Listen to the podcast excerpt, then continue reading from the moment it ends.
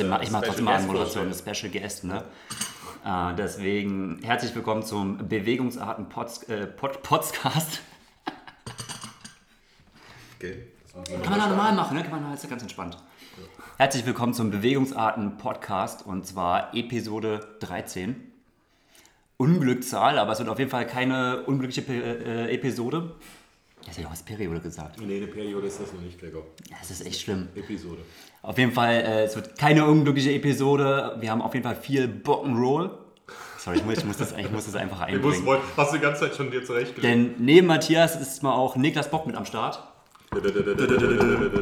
Niklas, vielen Dank, dass du den weiten Weg zu uns gefahren bist. Sehr gerne, danke, dass äh, das geklappt hat so spontan. Und ähm, unser Thema, dafür bist du ja auch extra hier und passend hier. Ja, unser Thema ist so ein bisschen, ähm, wie fassen wir es am besten zusammen? Niklas, komm mal auf dich direkt, weil du hast es eigentlich so ein bisschen angestoßen.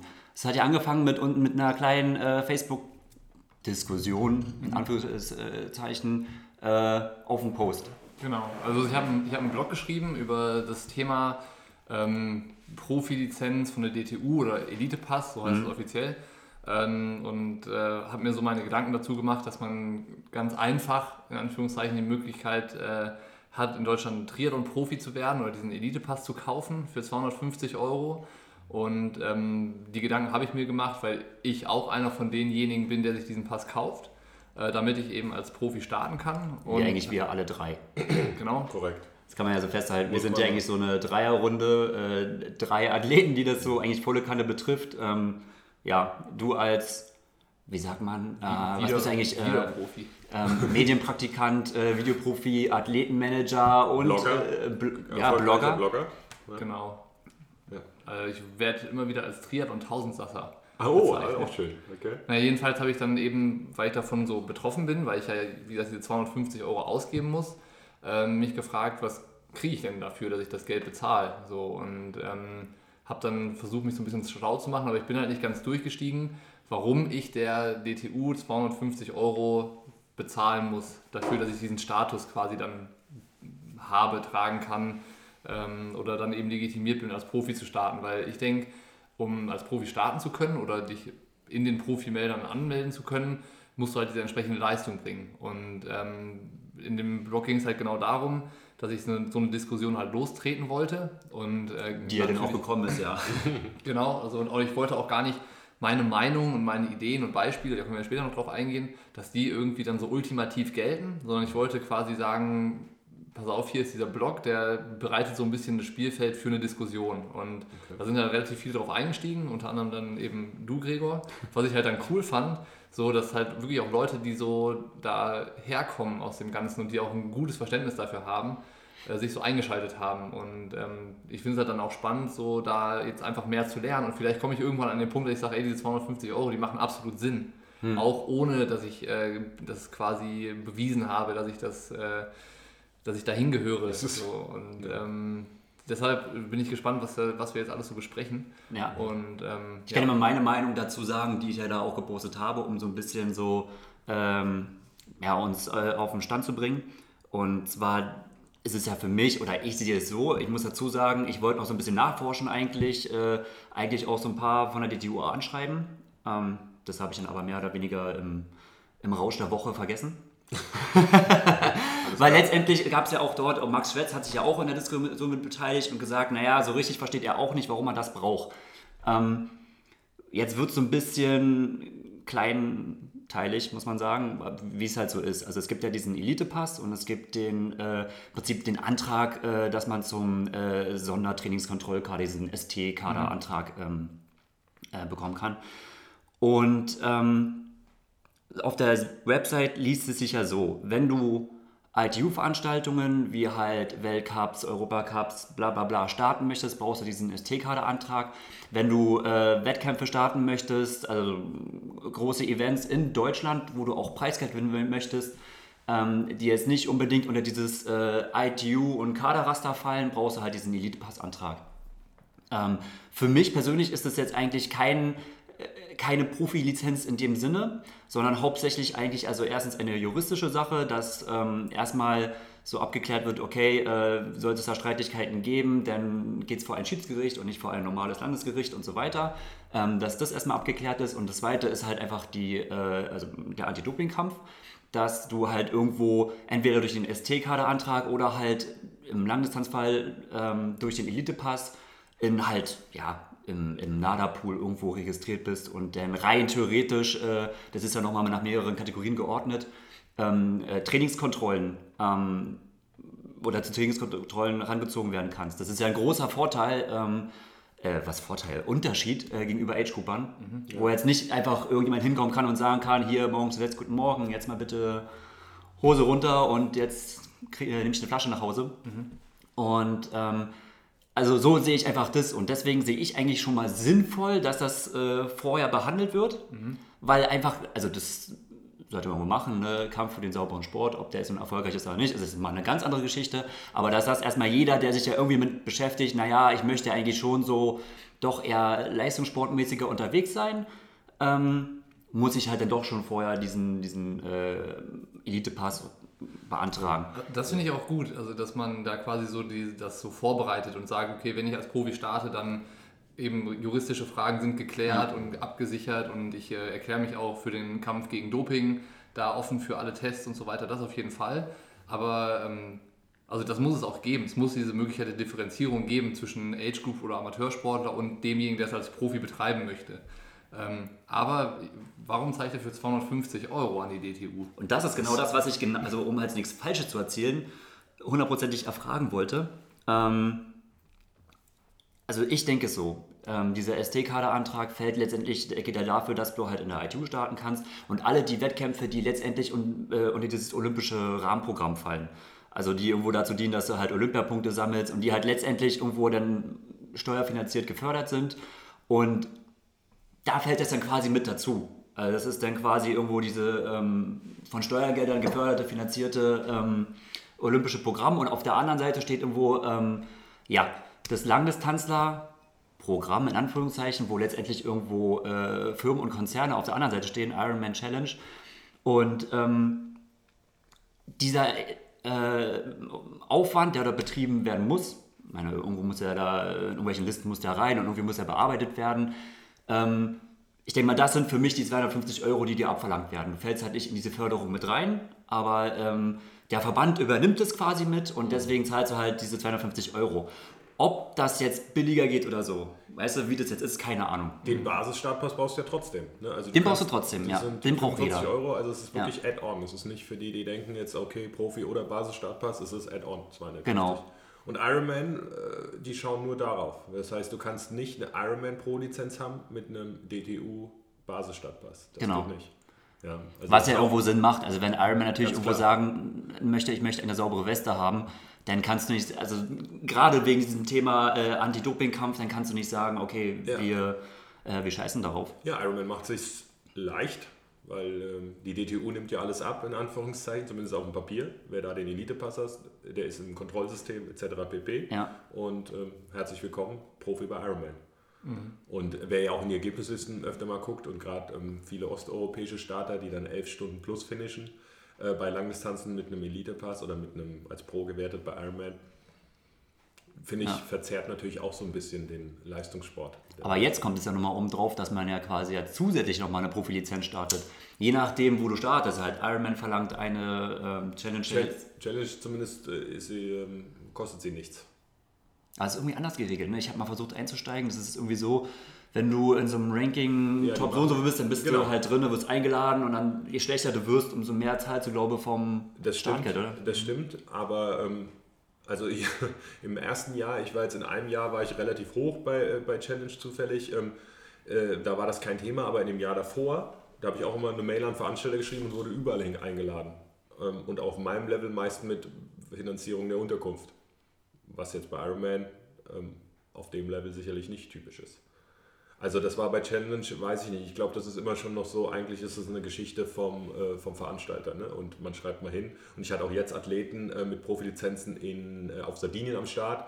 Und da wurde in dem, ich glaube, Fünf-Sterne-Anlage alles für die Hälfte, ne? die Unterkünfte und so. Und unabhängig, ob im Ranking oder nicht im Ranking, ja. Start for free. Mhm. Und äh, alles sonst für die Hälfte, was natürlich den Athleten sehr entgegenkommend ist. Das muss man sagen. Und ähm, natürlich sind diese Rennen auch dann bei den Pros sehr beliebt. Ja. Ja klar, und ich meine, bei der die Lizenz, die man bei Ironman ja auch noch kauft dann, also du legitimierst ja. dich über diesen Elite-Pass bei der DTU ja dazu, dass du diesen, die Profi-Lizenz bei Ironman kaufen kannst. Und 800 Dollar, ne? 900 Dollar, glaube ich. 900 jetzt? Okay. Ähm, aber dafür kriegst du einen krassen Gegenwert auch. Du kannst dich jederzeit oder mehr oder weniger zu jeder Zeit bei allen Rennen weltweit anmelden, hast dann auch immer diese schönen, das, das Profi, ähm, die Profibetreuung im Rennen, hast dann so ja. deine, deine Vorteile. Also du kriegst dafür dein Geld auch irgendwas. Und das ist, glaube ich, auch irgendwo äh, das Problem, das auch viele sehen, letztendlich, die ein einigermaßen gutes Level haben, die sich dann sagen, naja, wenn ich eine Profilizenz hier, dann spare ich letztendlich Geld, mhm. wenn ich mehrere Rennen starten möchte, ich werde etwas besser behandelt und so weiter. Und was ja dann letztendlich, glaube ich, dazu führt, und ich glaube, das ist ja so ein bisschen der Ursprung auch äh, von deinem Blog gewesen, dass es Unmengen an Profis gibt, mhm. die man auch teilweise nicht gehört hat und ähm, man sich denkt, naja, irgendwo ähm, wird es zu viel. Genau. Also der, der Beruf des Profi-Triathleten an sich äh, hat, ja... Ein Werteverfall, so ein bisschen. Es gibt ein bisschen gefährdet, genau. Ja. Und eigentlich, so, jetzt, jetzt kommen wir so an den Kern, wie, wie ich auf diese ganze Sache dann gekommen bin. Ähm, dass eigentlich, wie gesagt, diese Leute dann da starten, wo man sich fragt, ja, gehört der jetzt dahin oder nicht? Und das, äh, mir ging es gar nicht darum, irgendwie diese Leute zu kritisieren, dass sie das machen, weil ich finde das nachvollziehbar, dass wenn die sagen, ey, ich bin gut im Sport und ich kann, ich mache viele Ironman und Ironman 73 Rennen, ich kann da Geld sparen, dann ist das klug, dass sie es so machen. Weil warum sollte man Geld zum Fenster rausschmeißen, wenn man sich da was sparen kann und dann noch irgendwie ähm, so zurechtkommt. Vor allem so. ist man flexibel, ne? Krankheit, all diese Sachen. Ne? Was genau. Age Grouper, Erkältung vom Ironman Frankfurt, 600 Tacken weg. Weg, genau. Und als Profi kannst du einfach eine Woche später oder zwei Wochen später woanders starten und äh, hast dann keinen, noch, keinen noch zusätzlichen Verlust. Ähm, und ähm, eben, dass die DTU ähm, das die sagen, bei der Kurzdistanz ähm, gab es ja in diesem ganzen Fall mit Max Schwetz und so, mhm. und das war ja auch eine Riesendiskussion, das müssen wir auch nicht nochmal neu aufrollen, aber da war dann irgendwann mal das Zitat gefallen, ja, als, äh, als DTU ähm, wollen wir nicht, äh, dass unsere Athleten bei Rennen starten und dann irgendwie als Letzte auf der zweiten Ergebnisliste auftauchen. Mhm. Und wir wollen uns da irgendwie ähm, nicht, äh, wir wollen nicht, dass andere Nationen sich über uns lustig machen. Ja. Das, wenn ich das jetzt aber übertrage auf einen Ironman-Sport, dann passt das, oder auf, auf die Langdistanz und Mitteldistanz, dann finde ich, passt das nicht so zusammen. Dann, sollten, dann sollte auch für die, das sind ja auch Triathleten, mhm. ähm, sollte es auch irgendwie ein System geben, wo die ähm, eingestuft werden in Leistungsklassen. Und dann es, sind das vielleicht die fünf Top-Sportler, die wir haben, Frodeno, Kienle, Böcherer, Lange, Frommholz so, die dann ähm, eben den DTU-Support haben und ähm, so, die kriegen auch diesen Pass umsonst, weil die irgendwie die Aushängeschilder für den deutschen Triathlon sind ähm, werden vielleicht noch zu irgendwelchen Lehrgängen eingeladen oder dürfen an den Stützpunkten trainieren und haben da freien Zutritt und sowas und dass die halt auch so eine gar nicht eine monetäre Unterstützung von, vom Verband bekommen, aber einfach so unterstützt werden. Und da, damit sorgt die DTU eben dafür, dass halt die, äh, die deutschen Langdistanzler weiterhin ähm, die Weltspitze definieren.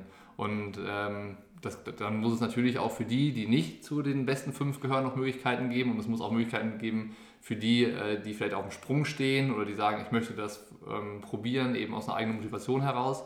Ähm, und das finde ich dann eben. Und das, das, kann, das kostet auch eine äh, Bearbeitungsgebühr. Das ist dann alles okay und dann weiß es auch jeder, worauf man sich einlässt. Und es ist irgendwie so transparent und nachvollziehbar. Und äh, dafür denke ich, das war dann mein Vorschlag, dass es halt einen Qualifikationsmodus gibt, ähm, da gibt es auch ganz unterschiedliche Möglichkeiten, wahrscheinlich über die Ergebnisse der Vorjahre, über einen Leistungstest oder, oder was auch immer. Ja. So, und ähm, da, da denke ich, das, das war bei mir so, ich fand, die DTU wieder, widerspricht sich da so ein bisschen selbst dann.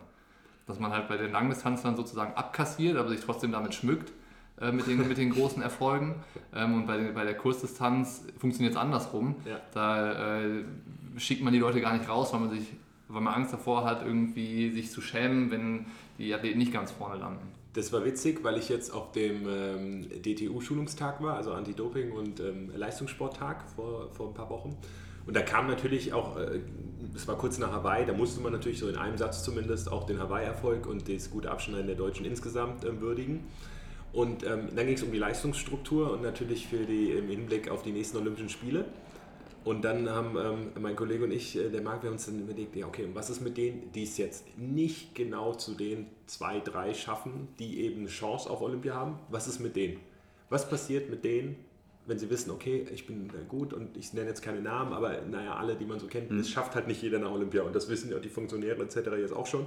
Die kriegen überhaupt keinerlei Support, überhaupt in die Richtung von Mitteldistanz oder Langdistanz überhaupt nur gelenkt zu werden.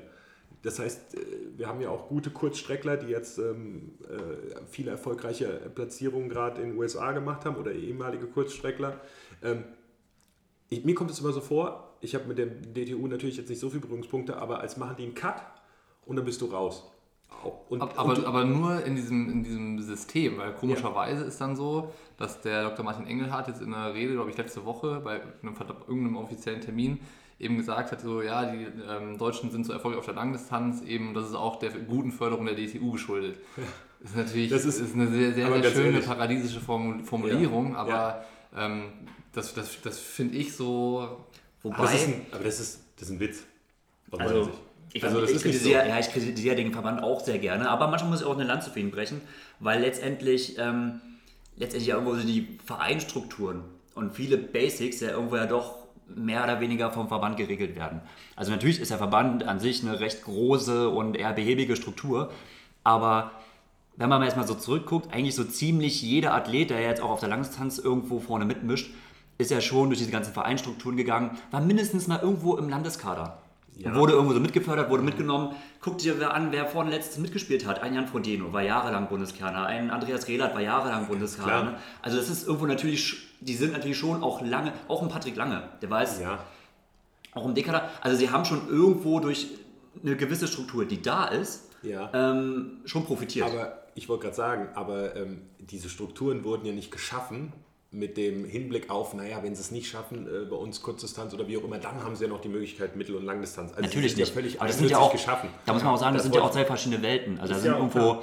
Aber ist es so schwer, einfach so eine mittlere Schiene zu bauen für die, die da ausscheiden? Was wäre, was ist? aber der Verband, also man kann ja dem Verband nicht vorwerfen, er kann ja jetzt nicht irgendwie, äh, wenn es jetzt für Olympia nicht klappt, wofür der Verband vom BMI Gelder bekommt, kann er die jetzt nicht äh, umschulen oder sozusagen, okay, und einen Weg ebnen für letztendlich, ja, Konzerne. Also man muss ja sagen, Ironman, die Distanz und Mitteldistanz, das ist ja letztendlich etwas komplett Privates.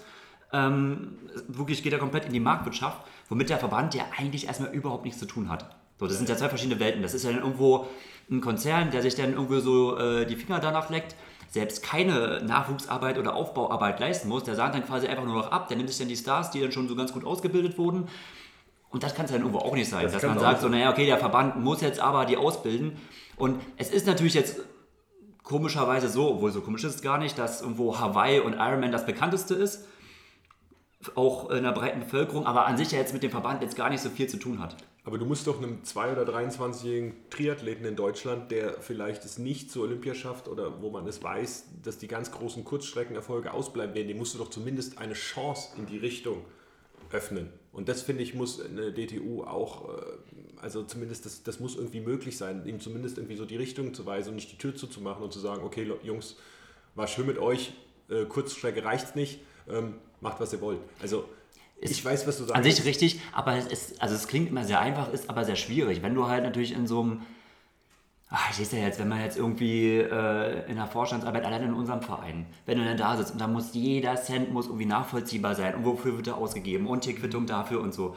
Und dann, da geht es ja wirklich irgendwann darum, äh, wenn überprüft wird, wer geht denn eigentlich in die Stützpunkte rein, wo, wo öffentliche Gelder, ähm, weißt du, für das olympische Programm zurechtgestellt wurde, wer trainiert denn da eigentlich? Und wenn er da rauskommt, naja, da sind eigentlich ähm, zehn Dudes, die es eigentlich nie dahin schaffen werden, aber wir bereiten die mal vor hier für äh, Challenge Rot oder so, dann hakt natürlich irgendjemand mal aus der Politik natürlich nach. Ne? Das ist irgendwo das Problem. Du bist halt irgendwo Rechenschaft schuldig. Gebe ich, dir, gebe, ich, gebe ich dir auch recht, ja. Aber äh, also wir sind uns, glaube ich, einig, dass es zumindest äh, Verbesserungspotenzial Und, und, die, und wa- warum nicht diesen, äh, dieses, dieses Elite-System, Elite-Pass-System, was auch immer dann auch von mir aus, wie gesagt, bezahlbar ist, äh, wa- warum hinterlegt man das nicht mit, mit sportlichen Leistungen als, als Kriterium, um dabei zu sein? So, Das war, das Das war eigentlich auch so ein Punkt, ne, wo du so anfingst mit also dieser Leistungseinteilung und so. Da haben sich bei mir so ein bisschen Nackenhaare aufgestellt, weil ich bin ja, das Lustige ist ja, ich bin ja dadurch alles durch, habe auch eigentlich so komplett alle negativen Seiten mitbekommen. und fühle mich jetzt eigentlich gerade so richtig schön frei. So, weißt du, man kann hierher kommen, man kann eigentlich so machen, was er möchte. Ja, auch mal liegen bleiben statt trainieren. Man auch mal liegen bleiben statt trainieren. Hauptsache, ich meine, zack, ich reiche einfach die Kohle rüber und bin Pro. Ich brauche nicht trainieren. Ich kann auch mal samstags liegen bleiben. Viel leichter als früher Pro zu werden. es ist viel leichter. Nee, aber letztendlich, wenn man ja mal ehrlich ist, dann wird irgendwie in Hawaii abgerechnet. Weißt du, ich kann ja sonst noch große Maxen machen. Aber wenn man mal erstmal die Saison äh, rückblickend betrachtet, dann zählt es, okay, wer war in Hawaii auf dem Podium mindestens. Oder wer hat halt in Chattanooga irgendwie. Da gibt es halt so, dann vielleicht auch noch Frankfurt dazu. Also es gibt so drei, vier Rennen, die wirklich zählen.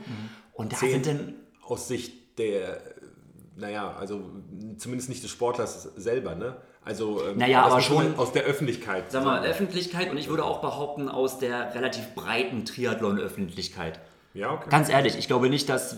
Lass doch bei uns im Verein rumhören und lass fragen, wer jetzt, keine Ahnung, Ironman Rügen gewonnen hat. So, okay, Hat Patrick. Lange ist jetzt vielleicht noch so, aber dann nimm dir halt irgendetwas, weißt du? Das weiß kein Mensch. So, ist schön für den Sportler selber. Ja, Und- aber auch kein Mensch weiß, wer den äh, UEFA Cup letztes Jahr gewonnen hat. Na, ein paar, aber wenige. Oder wer ähm, UI Cup gewonnen hat. Das wissen auch die wenigsten. Ne? Und Ja, es die ja Champions League gewonnen hat, dann schon eher, wenn man sich für Fußball interessiert. Richtig. Das heißt also, das System, dass es ja irgendwo schon noch die, ähm, die großen Rennen gibt, die halt interessieren, das gibt es ja schon. Und ähm, Kona hat nun auch das Punktesystem und da kommen halt einfach auch immer nur die Besten hin. Das heißt, so eine Aussortierung findet ja letztendlich dann doch statt. Das, also Trotzdem kannst du ja doch aber relativ äh, flexibel handeln. Und das ist etwas, was ich zum Beispiel, als ich noch auf der Kurzstreckenseite stand, an euch extrem beneidet habe. Allein Justus Nieschlag ist ja ein perfektes Beispiel. So, der dieses Jahr ganz gut war, in in Yokohama hat er einen Platten gehabt, deswegen haben ein paar Punkte gefehlt. Dann gibt es halt diese Regelung, okay, ab 30.08. diesen Jahres musst du in der Tabelle auf Platz sowieso sein, ansonsten schicken wir da keinen mehr hin. So, war er halt nicht, weil ihm ein Rennen gefehlt hat. Er wäre locker ins Grand Final äh, dieses Jahr in Rotterdam, äh, Rotterdam reingekommen, konnte nie starten. Jetzt nehmen wir mal irgendeinen deutschen Athleten, der halt Punkte sammelt, der in Hawaii starten kann und dann kommt noch ein Verband oder irgendeine Institution und sagt so, ja, es war schön und gut und so, aber wir schicken halt nur Top-Performer hin und so und ähm, du warst halt leider nicht am 1.7.2017 in Top sowieso. Ja. Sorry, weißt du, wie blöd ist das? Und meiner Meinung nach geht es dem deutschen Langstrecken-Triathlon so gut, weil die Athleten so frei sind.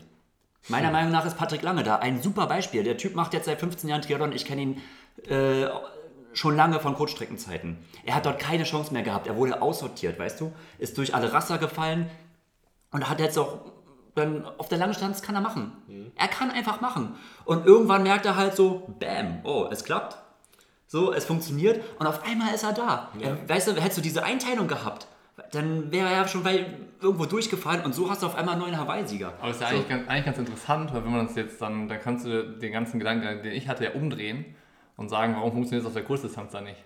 Das ist ja dann, da lieferst du ja meiner- eigentlich ja, so ja. die Erklärung dafür, warum es auf der Kurzdistanz so behäbig läuft in den letzten Ja, Jahren. ist meiner Meinung nach auch die Erklärung, dass da äh, es wird aussortiert, wo es nichts aussortieren gibt. Also die Decke, die wir haben, ist super dünn. Also man muss auch sagen, wir haben gerade, also wir haben einen großen Aderlass, viele sind gewechselt auf die Langdistanz, viele haben aufgehört. Wir haben Talente da, aber das ist meine persönliche Meinung, es wird zu strikt aussortiert und äh, zu strikt gemaßregelt. Ja, Es okay. müsste viel freier sein und meiner Meinung nach, und das würde ich mir eigentlich wünschen, ähm, dass äh, man kann ja gerne machen, man kann ja ein äh, DTU-Leistungsprogramm machen und sagen, okay, wenn du Förderung von uns erhalten möchtest, dann musst du halt diesen Leistungstest machen, wenn du die Kohle haben möchtest. Wenn da aber jemand ist, der sagt so, nee, ich versuche es auf eigene Kappe, Ja, dann kann er einfach starten. Dann soll er zu den Europacups hinfahren, weil das Punktesystem gibt es ja. ja, das finde ich, Die Besten, die. Besten landen so oder so da oben. Ja. Und du brauchst nicht aussieben, du brauchst es einfach nicht. Also eigenfinanzierte Europacup-Rennen sollten doch möglich sein. Sollten möglich sein, waren lange Zeit möglich. Ich bin mit Nils Frommold damals, so haben wir angefangen. Wir waren noch U23, wir waren äh, kein Bundeskader am Anfang. Und ähm, ja, haben damals beide noch in Potsdam trainiert und äh, das war so unser Ding, wo wir versucht haben, so in den Weltcup Fuß zu fassen, auch ohne Kaderstatus. Und dann sind wir damals in seinen super alten, klapprigen Golf 2 eingestiegen, sind da rüber getuckert nach Holland oder sonst wo nach Osteuropa und sind dann halt da in Europacups gestartet. Äh, me- meistens, ja, manchmal mit, mit äh, Erfolg, meistens haben wir aber ja auf die Fresse bekommen, bis es halt dann irgendwann lief. Aber ja, so war das halt irgendwo, ne? Aber man war irgendwie trotzdem hungrig, man hat das gemacht, man war irgendwie dann auch jung und hat sich dem gestellt. Und das ist aber auch gut so. Du warst selbstverantwortlich dafür, ob es dann Man war selbstverantwortlich, aber ich muss auch damals sagen, wir wohnen, wir hatten auch damals im Verband einfach auch gewisse Personen, die uns mochten und uns auch einfach ermutigt haben. Und das ist zum Beispiel etwas, was mir gerade so ein bisschen fehlt. Gerade ist so dieses, okay, ähm, wir haben das und wir haben einen strikten Leistungstest. Leistungstest ist kein Triathlon. Im Triathlon gibt es so viele Parameter. Punkt, ja. Und was misst du denn ab, wenn du halt Radfahren, da müsstest du eigentlich mit reinkommen. Aber wie, wie misst du denn jetzt das Radfahren? Weißt du, das ist, da gibt es so viele Sch- Schwächen und Stärken, die du abchecken könntest. So einfach, ich finde, meiner Meinung nach, so ein einfacher Rollentest bringt es auch nicht. Oder wenn einfach nur eine Strecke abfahren. So. Und auch äh, alles ist ausgeruht bei den Tests, ne? Das sind auch andere Komponenten. Also, Und? aber gut, dieses Testsystem. Es ist ein, Aber Ries- sind auch es ist, es ist ein Riesenaufwand. Du musst halt, du musst halt extra dahin reisen, du verlierst wieder Trainingstage und so. Das hatte ich ja auch gehabt, weißt du, dann, dann bist du halt irgendwo eigentlich mit deiner Trainingsgruppe irgendwo in Spanien oder so. Und du musst dann halt irgendwie äh, sonst wo hin, um dann halt diesen Test zu machen. Und, und dann, und die Frage ist ja, was bringt der Test? Macht der Test die Athleten wirklich besser? Nein, macht er nicht. Nein, der Test hilft einfach, um äh, zumindest irgendwelche Strukturen zu schaffen, wer wo reingehört. Klassifizierung in Schubladen. Ja. Und dann darüber äh, rechtfertigt die, die, die EU wieder ihre Förderung, die sie erteilt oder nicht erteilt. Wahrscheinlich auch, weil sie das wieder von irgendwelchen Ministerien vorgegeben bekommen, warum ähm, erhält der Sportler die und die Förderung oder warum erhält der diese nicht. Und dann können die halt schwarz auf weiß sagen, hier, wir haben einen Test durchgeführt, ähm, das ist unsere Erklärung. So. Der Gedanke ist ja richtig. Also irgendwie, Ja. ne, wir können ja nicht nach Haarfarbe die Leute aussortieren oder Das ist richtig, ja. äh, Kader stecken. Also, Gut, aber das kann man ja auch sagen, man macht es einfach nach, ähm, die Amis machen zum Beispiel so, die sagen halt, okay, wenn du im Ranking Top da bist, da bist, ja. dann bist du halt da im A-System oder so. Oder du musst halt da und da eine Top 10 nachweisen oder irgendwie so. Ja. Ähm, da haben wir natürlich irgendwo, ich sag mal, den Vorteil mit der WTS, dass wir eigentlich so ein sehr hochkarätiges Rennen haben, wo eigentlich so eigentlich so ziemlich alle aus der Weltspitze sind und uns mehrmals im Jahr treffen. Das ist natürlich irgendwo, äh, das wäre auf der Langdistanz irgendwo ein Nachteil. Ähm, andererseits, also für mich macht das auch so ein bisschen den Reiz auf der Langdistanz aus, dass es so ein bisschen ja, dass es so anders ist, dass du dieses eine große Rennen hast, zählt, aber ansonsten sind die Athleten, aus meiner Perspektive, könnt ihr sagen, ob das anders ist, doch recht frei in dem, was sie machen können. Ähm, können sich sagen, ey, mein Saisonhöhepunkt ist heute mal das und Ja. mir kam das so vor. Natürlich, aber dafür äh, gibt es halt auch, du bist eigenständiger Unternehmer. Das stimmt, Du ja. kannst machen, was du willst, selbst und ständig. Du kannst hier, du kannst Zürich gewinnen oder Österreich oder was auch immer. Ähm, dann kriegst du ein bisschen Preisgeld, okay, aber äh, Sponsoren etc. pp. brauchst du trotzdem alle noch. Und du weißt, wenn du die Tests bei der DTU schaffst und dies und das noch, dann kriegst Aber- du deinen Kaderzustand. Äh, ähm, Aber dann hast du noch Kader- längst keine Sponsoren, ne? Nee, aber du hast zumindest eine, wie viel auch immer, äh, also du kriegst irgendwas. Und es ist natürlich so, dass es Athleten gibt, die im Langdistanzzirkus sich einfach gut verkaufen, das heißt finanziell einfach dadurch besser dastehen als andere, obwohl sie eine schwächere Leistung haben. Ähm, was persönlich, ähm, naja, jeder ist seines Glückes Schmied. Und, Das, ähm, das ist wieder das- einer der Vorteile, die Gregor angesprochen hat, dass man eben so die, diese Selbstverantwortlichkeit Ja. hat, um das Beste draus zu machen. So, Ja. Ich gebe dir da recht, ich finde das auch mega gut. Die Frage ist halt immer nur, wie viele Leute, wo gibt es das in dem Sport, dass man so leicht ähm, ähm, Profi wird, ne? Also, äh, wie gesagt, ich komme von 11 Stunden 30, ne? Hobby-Triathlon. Und äh, naja, wenn ich das im Basketball gemacht hätte äh, vor sechs Jahren, ob ich in der NBA wäre, ich wage es zu bezweifeln. Aber guck mal, das Ähm, ist doch die gleiche Kategorie. Das ist halt, ähm, setzen wir jetzt mal die NBA mit Hawaii gleich. Ja, natürlich. Irgendwo, ne?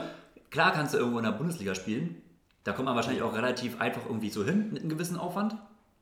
Wage ich jetzt mal, Ja. eben stelle ich jetzt einfach mal so, Ja, wage ich jetzt einfach also so sicherlich. Ja, ja.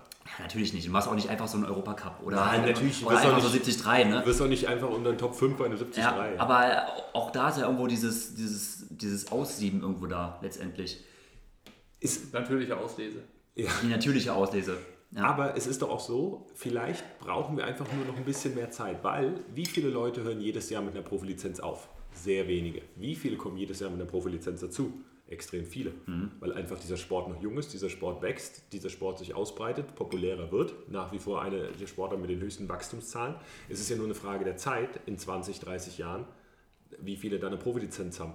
Und ähm, dass man an diesem System generell was ändern muss, ähm, dass nicht jeder einfach so eine Langdistanz-Profilizenz haben kann zum Beispiel. Ich meine, da sind wir uns, glaube ich, alle einig, oder? Haben schon, aber ich glaube, dass gerade, du spielst gerade so ein bisschen an, ähm, es pendelt sich, glaube ich, gerade so ein bisschen ein auf der Langdistanz. Welcher, welcher Wettkampf ist was wert und welcher Sieg ist etwas wert? Auf der Kurzdistanz ist es ziemlich eindeutig. Da hast du ganz klar geregelt. Du hast einen Europacup-Sieg, der steht unter einem Weltcup-Sieg und einen äh, WTS-Sieg zum Beispiel. Hier muss man ja schon sagen, wenn du halt irgendwie so ein 73 irgendwo in Buxtehude gewonnen hast oder irgendwo auf der Welt oder in Thailand, dann wird das schon teilweise, ich sage mal meine persönliche Meinung, medial ganz schön abgefeiert. Wo man sagt so, naja, und jetzt kommt das Problem, jetzt kommen halt dann, es kommen immer mehr Athleten dieser Leistungsklasse hoch und ähm, haben diese Möglichkeit, solche Rennen zu gewinnen. Es wird irgendwann den Punkt geben, dass dann irgendwann, was weiß ich, zehn Deutsche irgendein 73 gewonnen haben. Und dann musst du anfangen auszusortieren. Dann kannst du, muss man sagen, so, ja, schön und gut, ne? er hat einen gewonnen und so, aber jetzt lass mal schauen, was geht denn eigentlich hier Ironman Frankfurt? Ja, so. aber ich finde, so ist es doch schon, weil ähm, es ist halt ein großer Unterschied durch allein die Anzahl der Rennen, die du machen kannst, auf der Mitteldistanz zur Langdistanz. Wenn du heutzutage ein Ironman gewinnst, wo wirklich Ironman davor steht, dann kannst du so ein schlechter Sportler nicht sein. Behaupte ich einfach. Es gab auch schon ähm, deutsche äh, Ironman-Sieger in den letzten vier, fünf Jahren, ähm, auf die man jetzt vielleicht nicht unbedingt kommt, dass sie einen Ironman gewonnen haben. Ähm, ich sage jetzt keine Namen, aber ähm, okay. In der Regel, um eine Langdistanz, wo Ironman davor steht, zu gewinnen, da bist du schon ganz gut dabei. Ja, manchmal sind nur fünf gute dabei und manchmal sind 50 gute dabei. Aber ähm, das ist schon sportlich ähm, erste Güte. Also auf der Langdistanz auf jeden Fall. Die Frage ist auch, wie teilst du es ein? Ne? Da kann ich mal eine äh, kleine Story raushauen. Ähm, den Marc Dülsen, den ich ja jetzt mal auch privat kennengelernt habe, ähm, ich kannte den gar nicht. Ne? Also ich habe, da muss ich sagen, also und man muss da vorher dazu sagen, als ich ja dann auch Eva auf Hawaii begleitet habe, da ist mir eigentlich auch jedes, eigentlich fast jedes Mal passiert, dass ich gefragt wurde, und du machst eigentlich auch Triathlon und so. Und, Bist halt ein Rookie. Und, und, und natürlich, also natürlich denkst du halt so, ja, come on, ist natürlich so schlimm, ne? Aber so dieses innere, das innere Ego, was jedes Mal verletzt wurde, hat natürlich immer so. Ah. Und ähm, deswegen hasse ich das eigentlich, wenn man so, wenn so Leute sich nicht so auskennen und so. Und, ja, gut. Ja. So, jedenfalls, Marc Dösen, ich kenne ihn überhaupt nicht und wir quatschen so ein bisschen und dann hat er mich gesagt so, ey, ich habe äh, dich übrigens gesehen, ne? wir sind mal auf der Bahn nebeneinander geschwommen. Und dann denke ich so, Bahn nebeneinander geschwommen. Ich so, Wiesbaden oder, oder was? Kommst du auch aus? Nee, nee, äh, auf Hawaii. Da ich, ah, krass. Und dann eine Frage, die hätte ich, hätte ich vorher nie gefragt. Da ich gefragt, bist du auch gestartet? Früher hätte ich gedacht, so jeder, der nach Hawaii fliegt, startet. Ne? Aber inzwischen weiß ich ja, da kommen auch Hunderttausende äh, einfach so hin. Und ähm, ich bin gleich gefragt, bist du, bist, du, ja, bist, du, bist du gestartet? Und er so, ja. Und dann so, und wie war's? Und er so, na ja, ja, war, war okay. Und dann sage ich so, ja, come on, jetzt hau mal eine Zeit raus. So. Und dann sagt er, Unter elf. Und dann sagt er so, genau, und dann sagt er so, ja, 8,30. Und dann war ich so, ja, Moment mal, weil ich wusste irgendwie schon, dass der, dass der beste Age-Grupper überhaupt, so, keine Ahnung, was hat er, 8,50, 8,45? Ja, genau so und ich dachte so, Moment, du redest hier mit einem Deutschen. Er, hat 8,30 er hat 8,30 gemacht. Und also da, das war mir echt unangenehm, ne? Das war wirklich so, da dachte ich so, oh Gott, jetzt bist du der Typ, der jetzt so, oh, ja. Scheiße. Aber auch das ist so ein, ähm, das passt insofern dazu, da hast du jemanden, der sich so durchkämpft und der einen respektablen 18. Platz dann macht, was dann aber irgendwo niemand interessiert. Und ein anderer startet halt irgendwo in Buxtehude, verkauft das einfach besser. Ja. Und das ist, glaube ich, das, was ein bisschen Unruhe stiftet, dass es nicht so richtig einordnbar, äh, einordbar ist. Gebe ich dir recht. Mhm. Aber der Marc, ich kenne jetzt äh, nicht persönlich, aber ist jetzt sicherlich nicht, gehört nicht zu den Athleten, die alles drauf geben, sich medial äh, bestmöglich zu verkaufen. Ich meine, er hat Ironman Wales gewonnen letztes Jahr. Ähm, von daher gehört er dahin. Und wenn man mal guckt, um nach Hawaii zu kommen, das habe ich nämlich dieses Jahr Spaß haben, mal guckt, der 48. Äh, der in dem Ranking äh, nach Hawaii gekommen ist, das war ein Japaner. Habe ich noch nie gehört. Ich wusste überhaupt nicht, dass ein japanischer Profi dabei ist. Der hat bei Ironman-Rennen Platz 2 und Platz 3 irgendwo in Asien, Malaysia und Taiwan oder so und Platz 6 und 7 über 70,3. Also Platz 2, 3 bei Langdistanz, 6 und 7 Mitteldistanz und damit ist er als Vorletzter nach Hawaii gekommen.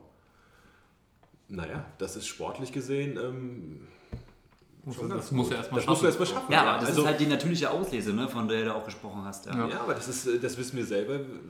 Platz 2 und 3 bei Langdistanzen, egal wo du hin willst, äh, das ist nicht so leicht. Also, und wenn du dann nee, 18 also vorbei bist. Das, das auf jeden Fall. Also die, diejenigen, die sich dazu entscheiden, das zu machen und, und so auch als Profi sich da durchzukämpfen, die, äh, die, die, sind, die müssen alle richtig hart dafür kämpfen. Also ja. es ist ja nicht äh, so, dass du dir diesen Pass kaufst und plötzlich bist du gut und plötzlich bist du erfolgreich und ja. so. Das ist ja nicht so. Also das ist ja äh, gar nicht die Frage. Also die Leute, die, die sich den holen, die werden sich schon alle den Arsch aufreißen. So. Und, ähm, aber wie gesagt, die müssen sich diesen Pass halt kaufen und äh, das war so, so mein, mein, mein Hintergedanke. Und wir merken ja jetzt eigentlich, wenn man da so ein Thema hat, was man so anfängt zu besprechen, dann, dann stößt du immer wieder auf so kleine Fehler im System eigentlich. Das und stimmt. Äh, die lassen sich wahrscheinlich auch in einem, bei einem Verband oder so gar nicht komplett ausmerzen. Aber ich finde es einfach interessant, so darüber zu sprechen. Und äh, vor allen Dingen, ich finde es auch gut, wenn sich Leute da so drüber Gedanken machen und halt nicht immer alles so hinnehmen oder so, weil, wie gesagt, diese 250 Euro ist natürlich super einfach, wie Gregor das meinte, geil, ich, ich gebe die aus, bin Profi, ich habe keinen Stress mehr. Das ist natürlich sehr schön, aber trotzdem ähm, frage ich mich ja da, wofür gebe ich das aus, was kriege ich dafür zurück vielleicht und ähm, ich will einfach das, das System, das es gibt, das will ich verstehen. So Mhm. und äh, das war jetzt eines von den Sachen, die ich nicht verstehe Mhm. und da, daher habe ich diesen Blog geschrieben. Aber das ist halt, glaube ich, das generelle Problem, dass Triathlon da irgendwie so zersplittet ist.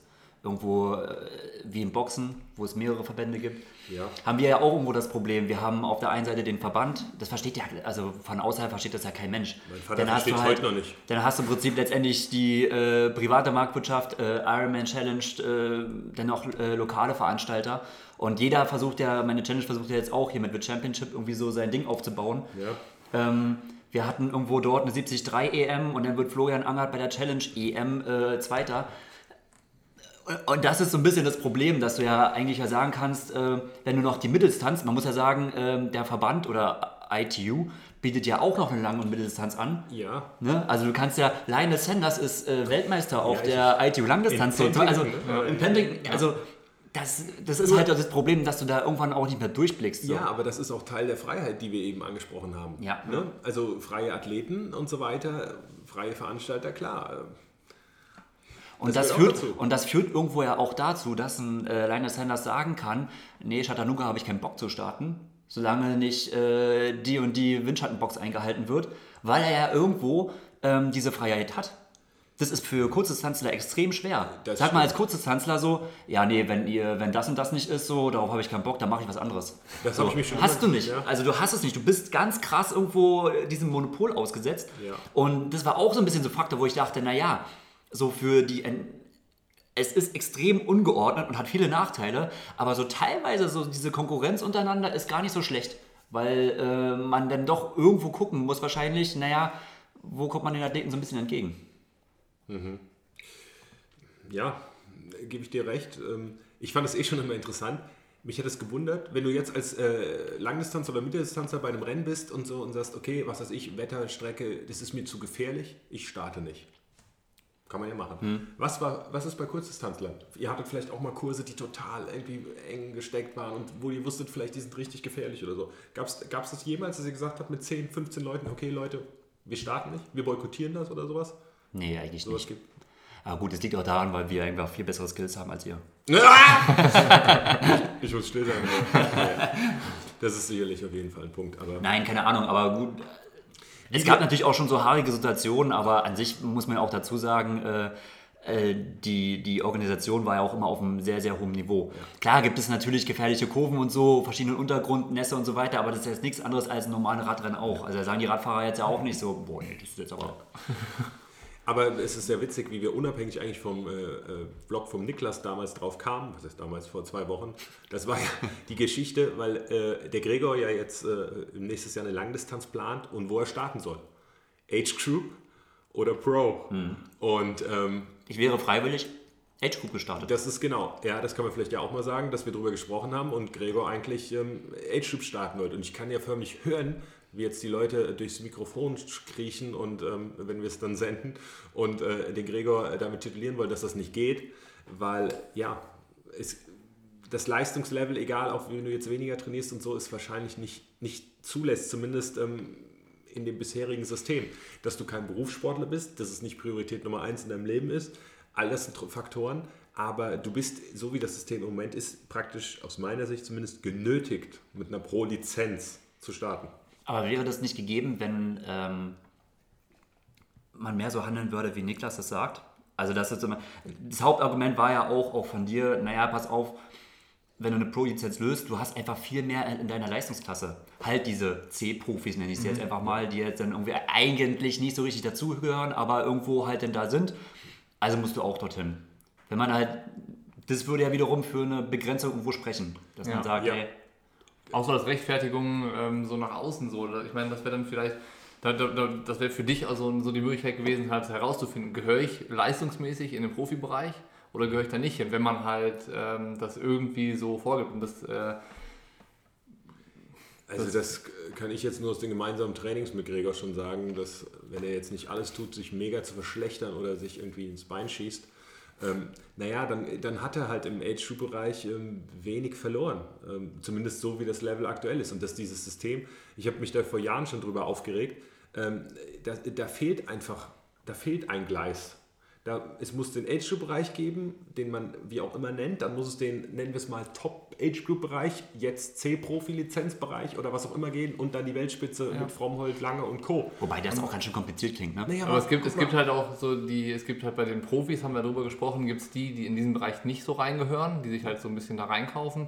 Und andersrum gibt es im Age Group Bereich auch Leute, die genau. eigentlich in den Age Group Bereich nicht reingehören, aufgrund ihrer Leistung. Gar nicht, weil mhm. sie ähm, weil, weil sie vielleicht auch ihr Leben danach ausrichten und so, aber nicht, weil die unbedingt das, die, das Geld damit verdienen, aber weil die Leistung einfach so ist, dass sie eigentlich sich mit Profis messen können. Und ein Beispiel ist zum Beispiel, nach dem Blog wurde ich angeschrieben von einem äh, Veranstalter, der schon mehrmals eine deutsche Meisterschaft veranstaltet hat, der sich als Veranstalter darüber aufgeregt hat, dass er nicht die ersten drei als deutscher Meister ehren darf. Also wenn jetzt in einem Gesamteinlauf die ersten drei Deutschen ähm, vielleicht Profi, Profi, Age-Grouper sind oder Elite-Passinhaber, Elite-Passinhaber und nur Basis-Startpassinhaber. Achso, dann ist und der die dritte vierte oder fünfte nochmal mit einem Elite-Pass startet, dann ist der vierte oder fünfte im Gesamteinlauf nachher derjenige, der die Bronzemedaille gewinnt hm. bei der deutschen Meisterschaft. Hm. Das meinte, das, er kriegt das gar nicht er kann das gar nicht erklären. Also wenn dann Leute bei der, bei der Siegerehrung dazugucken und dann kommen plötzlich da die ersten drei deutschen Meister auf die, auf die Bühne. Ja. Das sind aber gar nicht die, die das Rennen als erste drei beendet haben, weil da waren eben noch sehr, sehr gute Age-Grouper da. Mhm. Ähm, dann ist das total undurchsichtig und das macht halt noch mal schwieriger, was wir auch gerade schon hatten. Es gibt 100.000 Verbände und äh, private Veranstalter und sowas und dann kommt das noch oben drauf, dass halt dann nur die, die diesen Elite-Pass haben, auch da gewertet werden, obwohl es vielleicht andere gibt, die sportlich besser waren, wenn es nur an diesem Tag war, wie auch immer. Aber das, äh, das, das kommt eigentlich bei, das kommt häufig vor, also auch bei der Deutschen Meisterschaft Mitteldistanz dieses Jahr im Allgäu, da war das auch der Fall. Mhm. Dass dann, ähm, ist jetzt aber, ist jetzt die Frage, wo liegt der Fehler? Liegt der Fehler, dass äh, Athleten, die zu gut waren, diesen Pass nicht beantragt haben? Weil der, der Unterschied ist ja schon eklatant. Also rein theoretisch ist der Unterschied, ähm, wird derjenige, also kann derjenige privat äh, im Training kontrolliert werden oder nicht? Mhm. Und wenn ich dann halt jemanden sage so, nee, Moment, ich er den trotzdem, weil der war davor, aber der ist zum Beispiel gar nicht im, äh, na, im, äh, im NADA, äh, bei der NADA registriert, ja. dann ist es so eine Sache, aber, ah, dann aber kann ich was verstehen, dass man da sagt, so, na, können wir nicht durchziehen, sorry, irgendwo muss man gleichen... Dann müsste man auch dafür sorgen, dass halt alle, die einen Elite-Pass haben, kontrolliert werden. Ich zum Beispiel hatte einen Elite-Pass, nullmal kontrolliert. Echt? Ich kenne zwei, drei andere Profis, mhm. den Elite-Pass, nullmal kontrolliert. Das, ist, dann, das ist, das ist eine Sache auf dem Papier. Ja. Worden. Also ich bestimmt schon sechsmal mindestens zu Hause. Ja, weil du deutlich besser bist als Ja, ja, äh, unfassbar. Also wahrscheinlich auch ein Losverfahren oder Zufallsprinzip, wie auch immer. Ja, oder Wiesbaden ist halt im Rhein-Main-Gebiet leichter zu erreichen. Ja, oder so. Ähm, Aber es müsste halt sichergestellt sein dann, wenn, wenn man das so... Aber ihr wart dann der gleiche Topf, oder? Also es gibt ja... ATP. Weißt du ATP? Also, du sagst, also ich war immer im RTP, also RTP ja, ist, der, ich glaube ja, ATP ist, der, RTP ist das höchste, dann kommt ja. NTP und dann ATP ist eigentlich genau. so, wo jeder, jeder der sich angemeldet hat, wo, wo halt auch der, einfach der größte Topf ist, ganz klar. Genau. Aber bei anderen Rennen fällt das ja zum Beispiel schon raus, weil bei Ironman-Rennen, ähm, naja, das fängt schon an mit der unterschiedlichen Neoprengrenze. Ja, ja. Es kann nicht sein, dass einer Fünfter wird ähm, und das Preisgeld kriegt, der mit Neo geschwommen ist und der Profi ist eine halbe Minute dahinter und ist Sechster und ist ohne Neo geschwommen. Mhm. Ähm, da fängt es schon an, da lässt es sich halt nicht vergleichen. Ja. Deshalb ja. sind da schon mit den unterschiedlichen Regeln ist das einfach ein Thema. Aber ich bin ja sowieso der Meinung, alles gleichwerten, Weltrangliste in Anführungszeichen und für, jedes, für jede Platzierung gleiche Regeln, natürlich vorausgesetzt, gibt es Punkte. Ja. Für jeden Platz. Und am Ende vom Jahr sind wie viel auch immer. Die ersten 100 in der Weltrangliste müssen fürs Folgejahr wie auch immer eine Pro-Lizenz lösen oder, oder was auch immer. Aber zumindest so, dass dann ist der studentische Super Amateur automatisch dann dabei und vielleicht ähm, manch Abend eine, eine, Athletin von mir, die startet mit einer Profilizenz, die ist äh, Orthopädin mit Nachtschicht und so weiter. Wir schaffen so 15 Stunden Training ähm, in der Woche. Naja, aller Ehren wert, dass die sich beim, mit einer Profilizenz rumschlägt, weil sie sagt, naja, die Age-Group-Rennen gewinnt sie meistens. Mhm. Ähm, Ja, und so jemand hat es dann vielleicht, weil wir hatten jetzt auch wieder die Überlegung, wie machen wir weiter, aber so jemand ist dann vielleicht in dem Ranking nicht so weiter äh, oben wie irgendeine, ähm, die halt als Studentin dann eine bessere Platzierung macht, wenn die Regeln die gleichen sind. Von daher, das wäre immer noch so in die Richtung, finde ich, müsste eine Lösung gehen. Das ist halt tricky und Ja, das natürlich ist echt- extrem vielseitig. Vor allen Dingen so die Auswirkungen von irgendwelchen Einschnitten an irgendeinem Punkt. Das Das Schwierige ist halt der Einschnitt irgendwo, weil auch gerade im Age-Group-Bereich irgendwie so viel auch aufeinander trifft, weil äh, es ist irgendwie so ein bisschen komisch auch, wenn du halt so den 55- oder 60-jährigen ähm, äh, Typen dann da auch irgendwie so in ein Rennen reinschickst, wo rein theoretisch irgendwelche Weltranglistenpunkte vergeben werden, ne? Ja, Der kommt, wird natürlich da nicht auftauchen oder so, ne? Aber Nee. wenn. Heißt es dann auch quasi, also ein Feld startet wieder? Also es gibt nicht so dieses Profifeld, was ein bisschen vorher startet, das sondern. ist, ja, dann. Ich will nicht sagen, dass das System ausgefeilt ist. Ich wollte nur sagen, dass man in die Richtung denken muss. Natürlich ist das schwierig und äh, dann gehen wir mit Windschatten los und all diese Geschichten. Ne?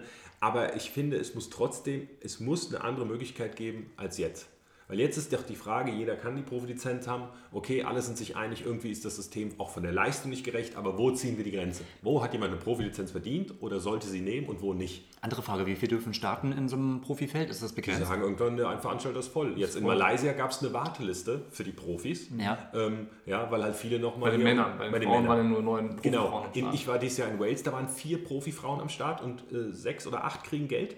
Das heißt, du müsstest nur ins Ziel kommen als Fünfte und kriegst, keine Ahnung, 1500 Euro oder wie viel auch immer, oder Ja. 1000 äh, Dollar meine ich. Ja, das ist, kommt auch hinzu, dieses Männer-Frauen-Ungleichgewicht. Weil das ist ja auf der Coach. Gut, das ist halt so ein Ungleichgewicht, das wird man, glaube ich, nie lösen können, so richtig. Nein. Ähm, aber das ist zum Beispiel ja auf der Kurzdistanz auch relativ easy gelöst. Ne? Du hast halt entweder, gut, im Weltcup immer ein bisschen mehr, aber ansonsten sagen wir so 70 Plätze. So ein Feld von äh, 70 Athleten. Und wer da reinkommt, das regelt sich halt immer über diese ITU-Liste. Egal welches Rennen. Selbst der Europacup regelt sich darüber so.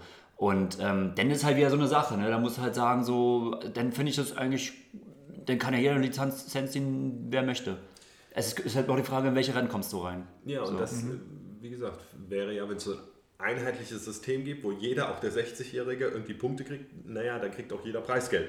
Ähm, wenn halt dann die fünfte, wenn es nur vier, bisher vier Profifrauen gibt. Das heißt aber auch, dass jeder äh, ähm, kontrolliert werden muss. Ja, das ist, natürlich macht es das schwer.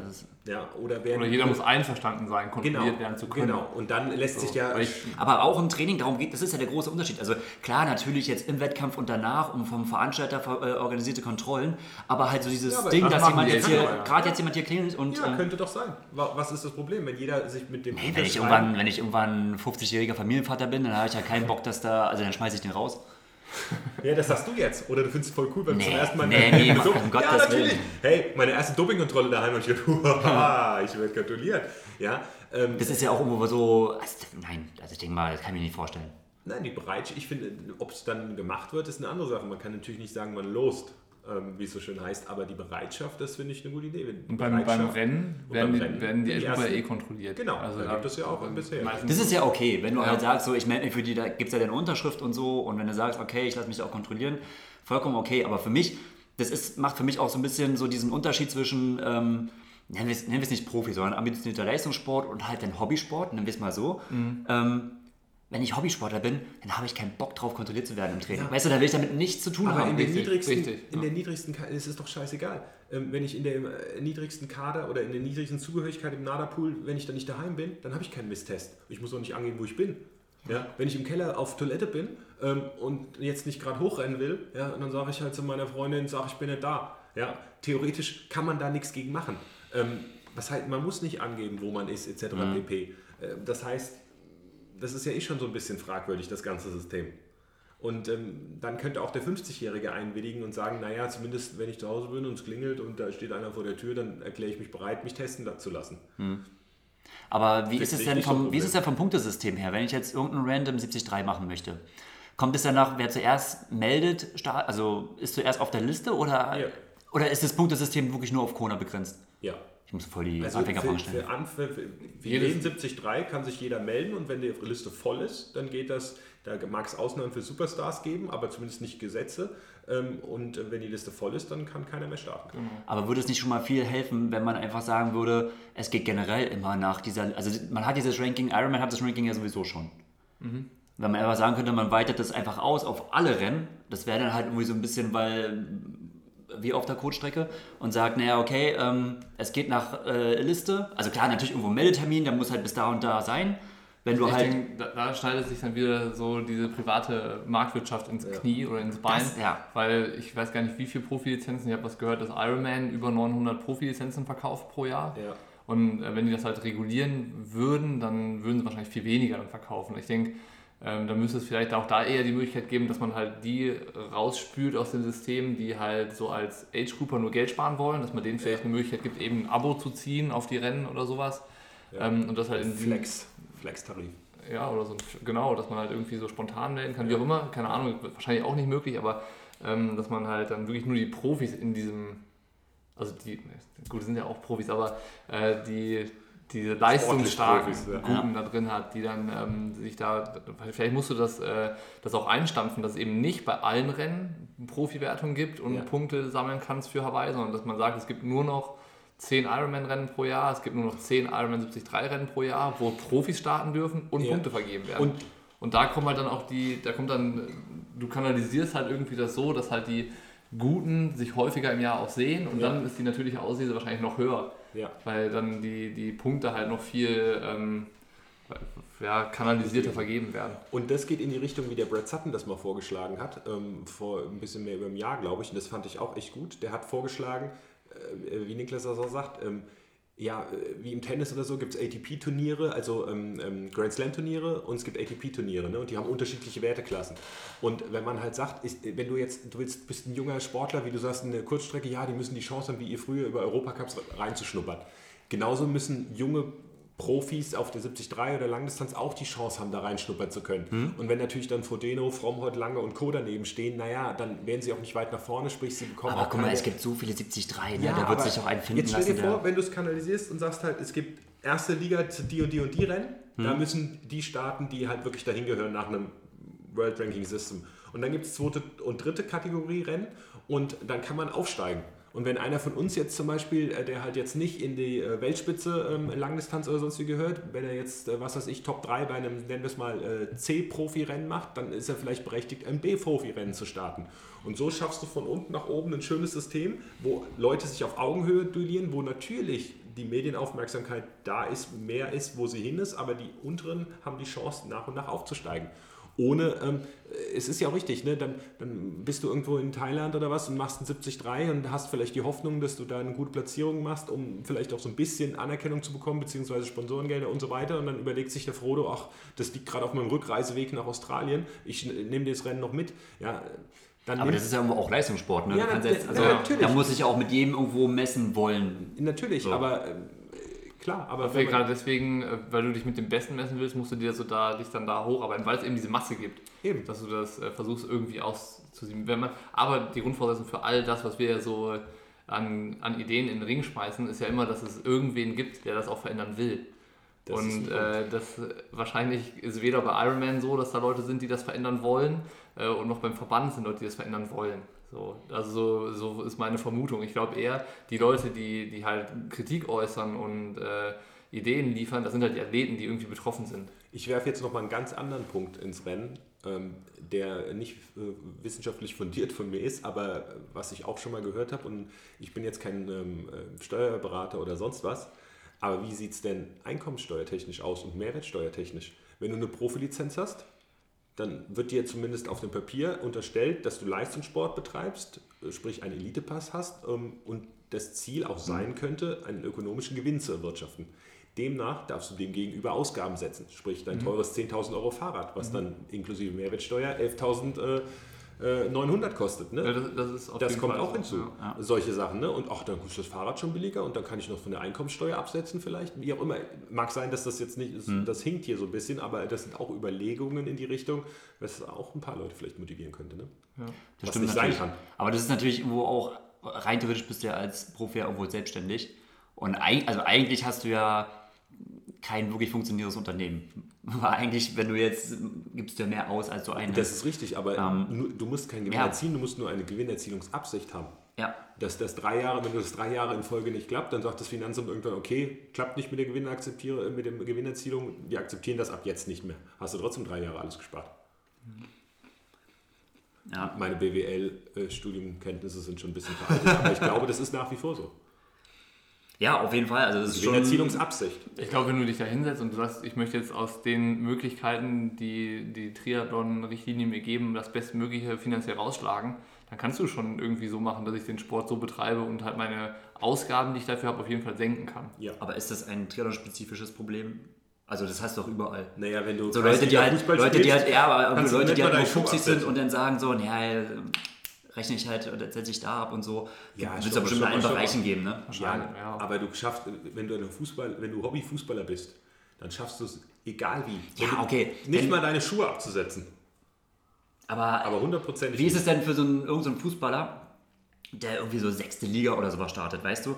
Also ich, ich ehrlich gesagt, die kriegen doch teilweise schon richtig Gehalt. Ja, aber äh, okay, sechste Liga jetzt.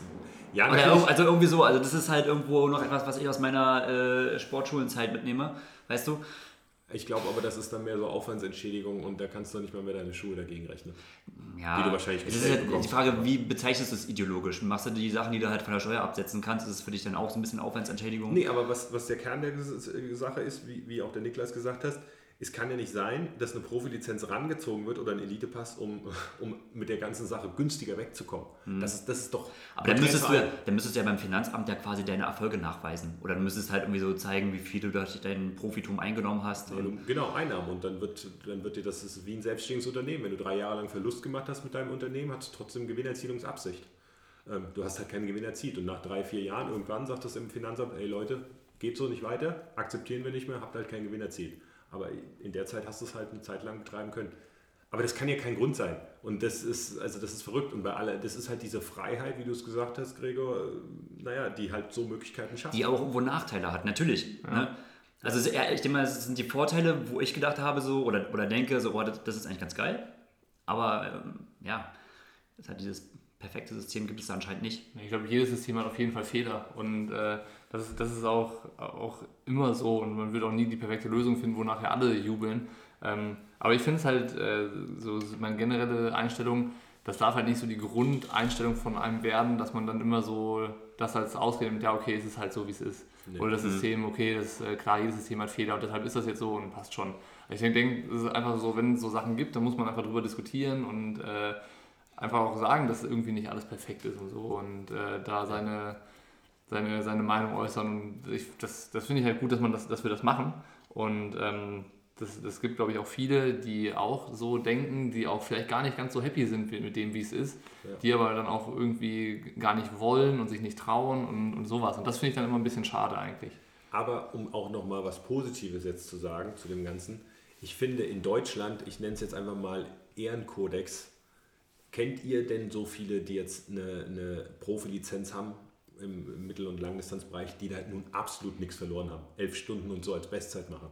Also ich finde, in Deutschland hat das so moralisch, das, das ist nicht jeder Welt, da ist um Gottes Willen nicht jedes Weltklasse, aber da sind schon alle so, dass man zumindest diskutieren kann. Wenn jetzt jemand äh, Sub 9 über äh, Langdistanzen finisht, ja, natürlich kann er nicht einen, äh, einen Nils Frommer oder einen Patrick Lange unter Druck setzen, aber er kann ja, wenn er jung ist, sich auch entwickeln und und und. Also zumindest finde ich, im Gegensatz zu anderen Ländern ist das in Deutschland mit so einem, ich nenne es mal vorsichtig, Ehrenkodex ein bisschen geregelt, aus meiner Sicht.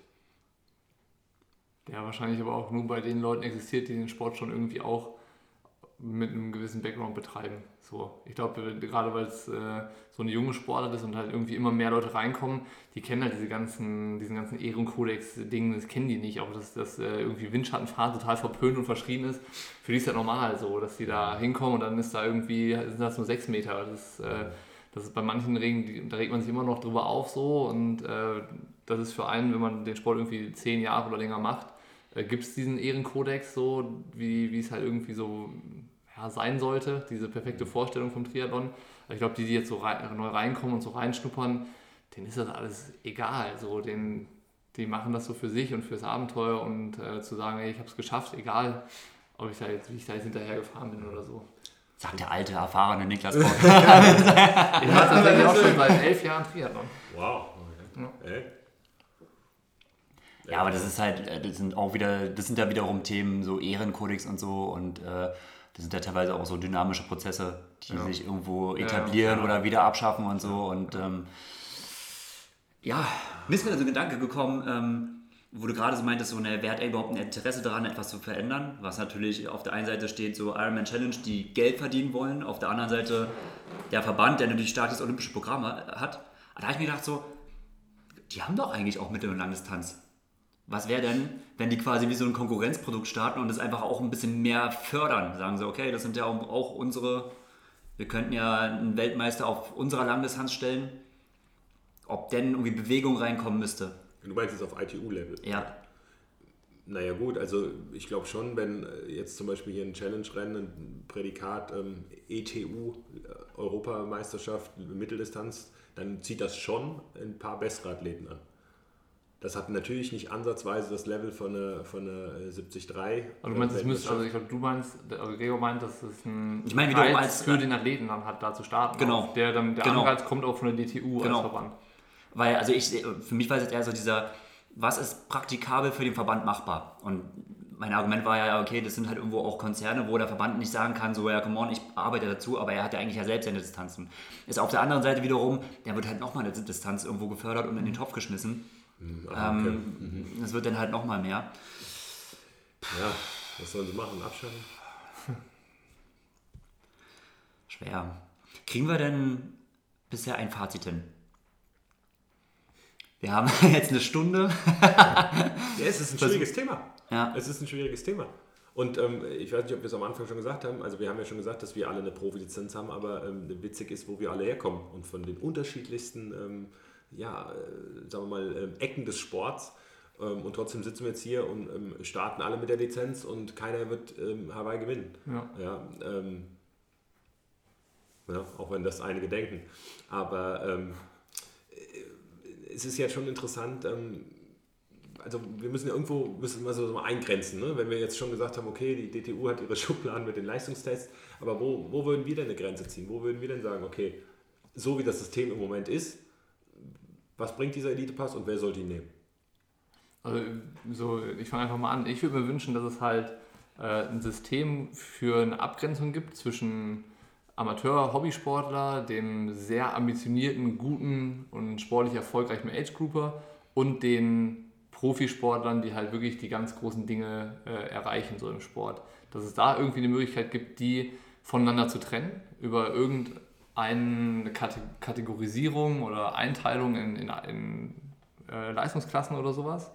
Und dass halt dann ähm, der, ja, der, der Zugang dazu vielleicht über irgendeine Hürde ähm, transparent nachvollziehbar ist. Warum ist der oder der in der und der Leistungsklasse dann drin? Warum, wie hat er das geschafft? Also wie ist der, hat er sich legitimiert, legitimiert, ist das legitimiert, ja.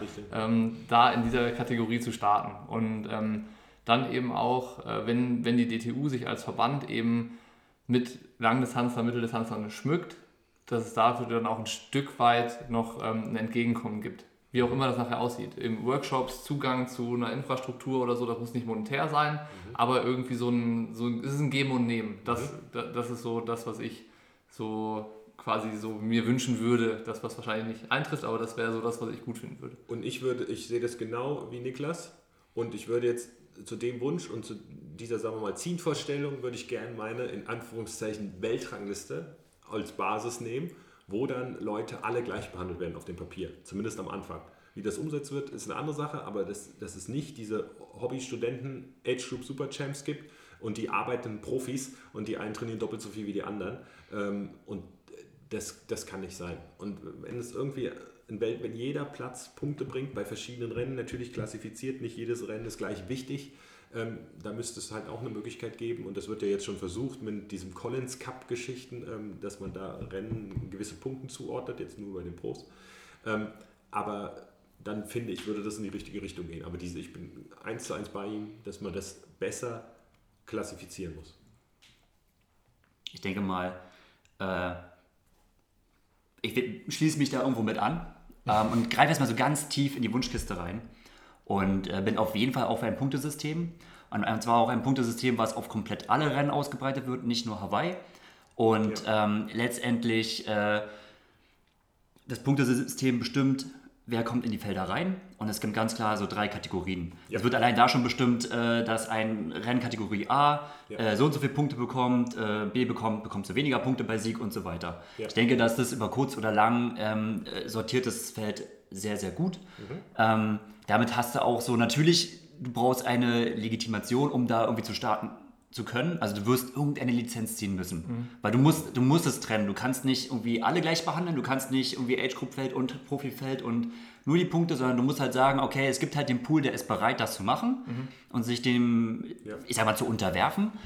Ähm, und die sind dann quasi in diesem System drin, können sich aber daran, denn das wäre mein Wunsch, sehr, sehr frei bewegen. Du bist halt quasi letztendlich ja nur irgendwo dadurch begrenzt, äh, wie viele Punkte hast du aufgrund deiner Erfolge gesammelt und äh, für welche We- Rennen reicht das. Und Dann hast du im Prinzip irgendwo eine Leiter, wo du auf- oder absteigen kannst. Und wenn es richtig gut ist, dann ist es irgendwie auch alles miteinander abgestimmt. Dann gibt es irgendwie auf Challenge, Ironman und ITU, dann ist das Punktesystem ziemlich gleich. Ja. Und du kannst zum Beispiel ziemlich gut äh, eigentlich auch vergleichen und so Genau. einen Schluss ziehen und sagen so, okay, das ist jetzt eher so wie ein Continental Cup und so oder von der Punkteverteilung genau. gleichwertig und so weiter. Ja, das muss, äh, das muss umgerechnet werden. Das, dann ist zum Beispiel, was weiß ich, Challenge Rot ist so viel wert wie äh, Ironman Zürich oder was auch immer. Ja, von den Punkten, keine Ahnung. Ähm, Ja. Wisst Ja, ich hätte es mit Frankfurt gleichgesetzt. Ja, äh, vorne sicher, aber nach Platz 5 nicht mehr. Es ist viel schwieriger aus meiner Sicht, in Frankfurt Achter zu werden als in Rot oder Zehnter. Ja, whatever, aber dass du irgendwie so eine Einteilung für hast und so. Das tut den 50. Glaube vielleicht gar nicht so schlecht, ne? Aber ja gut, letztendlich, das war halt die Wunschkiste, weil irgendwo war es halt ein Unternehmen irgendwie da so direkt jetzt erstmal Interesse daran, aber Genau. War ja erlaubt, in die Wunschkiste zu greifen. war erlaubt. Ja. Darf ich, in, äh, dann würde ich gerne noch die 20 Meter Windschattenbox bei der Wunschkiste mit rausziehen, aber das wird jetzt zu weit gehen. Das ist ein andermal wieder. Unser ewiges Streitthema. Ach, das war noch ganz gute, das war kein Fazit, aber es war ein Wunschende auf jeden Fall, weil ich Ja. denke, da mehr als das wird es bei der Sache auch nicht geben. Ja, weil sonst ist die Gefahr, wir haben es ja fast gemerkt, ne? man hat eine Stunde diskutiert und irgendwann steht man halt schon fast wieder so am Anfang und denkt halt so, jo, Aber der Niklas hat es mal gesagt, ähm, es ist wichtig, dass man da an so Sachen dranbleibt und es nicht auf Dauer als äh, es ist so und akzeptiert. Ne? Man, da muss erlaubt sein, nachzudenken und auch verändern zu wollen. Und ähm, auch wenn es vielleicht aktuell noch die perfekte Lösung nicht gibt, muss man weiter in diese Richtung denken und auch handeln, so ein bisschen, wie ich finde. Und nicht immer alles direkt akzeptieren. sehr gutes Schlusswort. Oh je, das wollte ich dir nicht vorwegnehmen, Gregor. Du bist der Host. Nee, absolut, nee. Ähm, du bist der perfekte Mann für Schlusswort. Nachdem ich letztes Mal mein äh, Female Athlete of the Year schon nicht bekommen habe. Aber ah, du hast deine Sanders bekommen, ne? Dafür Lion Sanders. Aber ihr- trotzdem ist es Vollkommen nicht schlecht. gerechtfertigt. Most improved, most improved. Most Improved, Und ja, führen wir nächstes nächstes Jahr, ein. Ja. Gut. Niklas, vielen Dank, dass du da warst. Danke euch. Matthias, wieder vielen Danke. Dank, dass du da warst. Vielen Dank. Und ähm, jo, wir hören uns beim nächsten Mal. Ciao, Ciao. ciao.